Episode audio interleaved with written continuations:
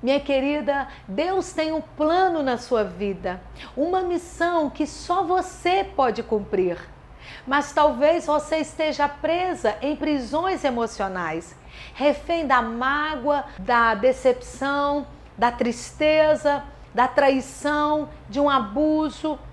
Eu conheci uma pastora que teve um desentendimento no local do trabalho e ela não conseguiu lidar direito com tudo aquilo, com a mágoa, com a decepção. E ela me disse que tinha 20 anos que ela não pregava o evangelho. 20 anos que ela não fazia aquilo que Deus a chamara a fazer. 20 anos presa emocionalmente.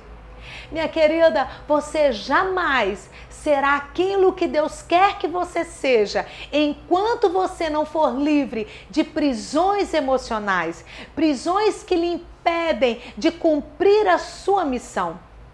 Talvez quando você olha no espelho, o que você vê refletido ali é uma vítima, vítima de um abuso sexual, vítima de uma traição, vítima de maus tratos, vítima de um passado doloroso. Mas eu lhe convido neste momento a sair dessa prisão emocional, a não se ver mais uma vítima, mas uma sobrevivente. Uma sobrevivente da dor, uma sobrevivente de um abuso sexual, uma sobrevivente de um passado difícil. A sua história é o seu testemunho de sobrevivência.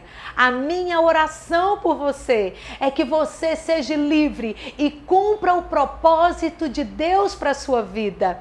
A minha oração é que você seja tudo aquilo que você nasceu para ser.